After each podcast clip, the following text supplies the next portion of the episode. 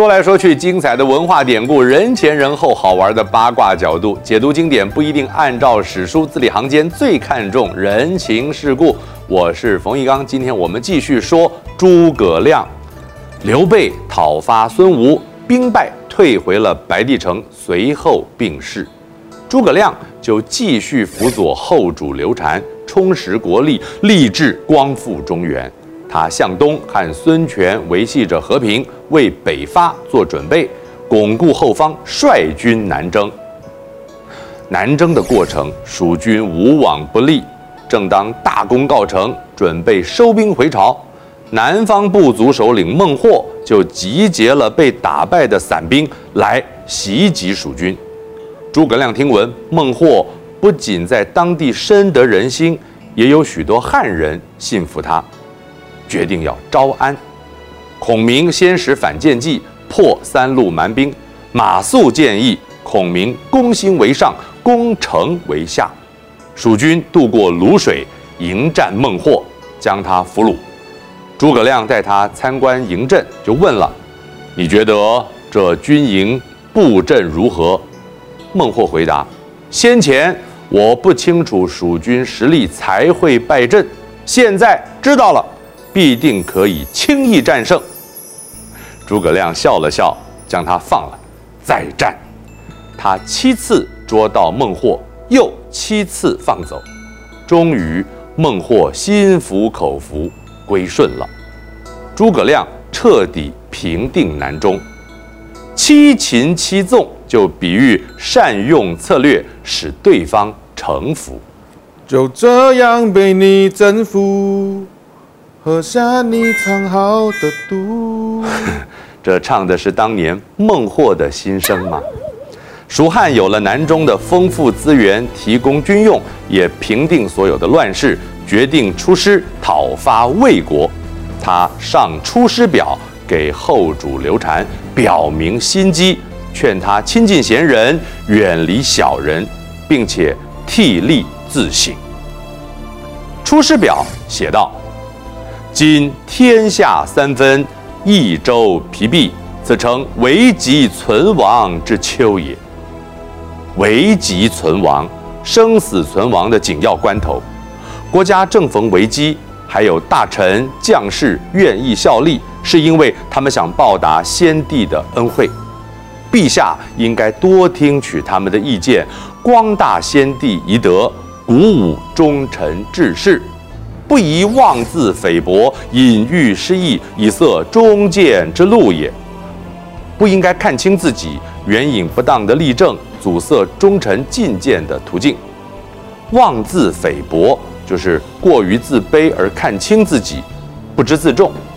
隐喻失义，就比喻两物不相似而误以为相似。文末诸葛亮又写。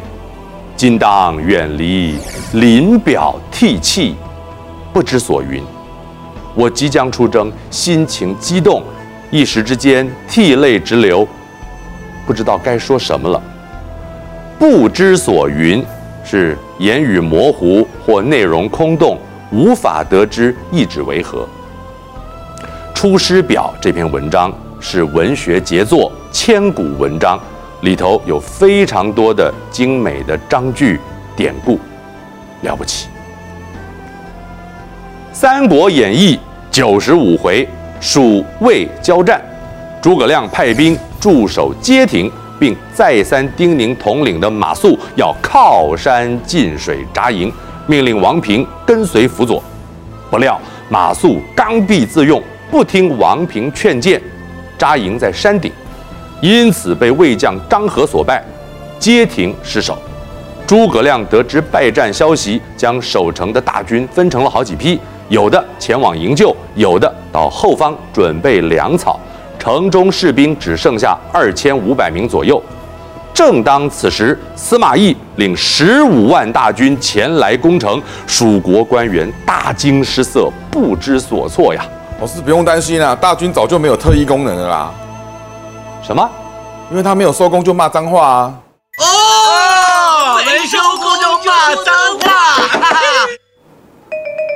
我还真不知道他在说什么耶。诸葛亮深知司马懿为人谨慎，故布疑阵，传令士兵大开城门，每个城门派二十名士兵扮成百姓，洒扫街道。诸葛亮自己梳洗一番，带着小童仆在城墙上弹琴，面上从容不迫。魏国前锋来到城下，觉得事有蹊跷，不敢再进，回报司马懿。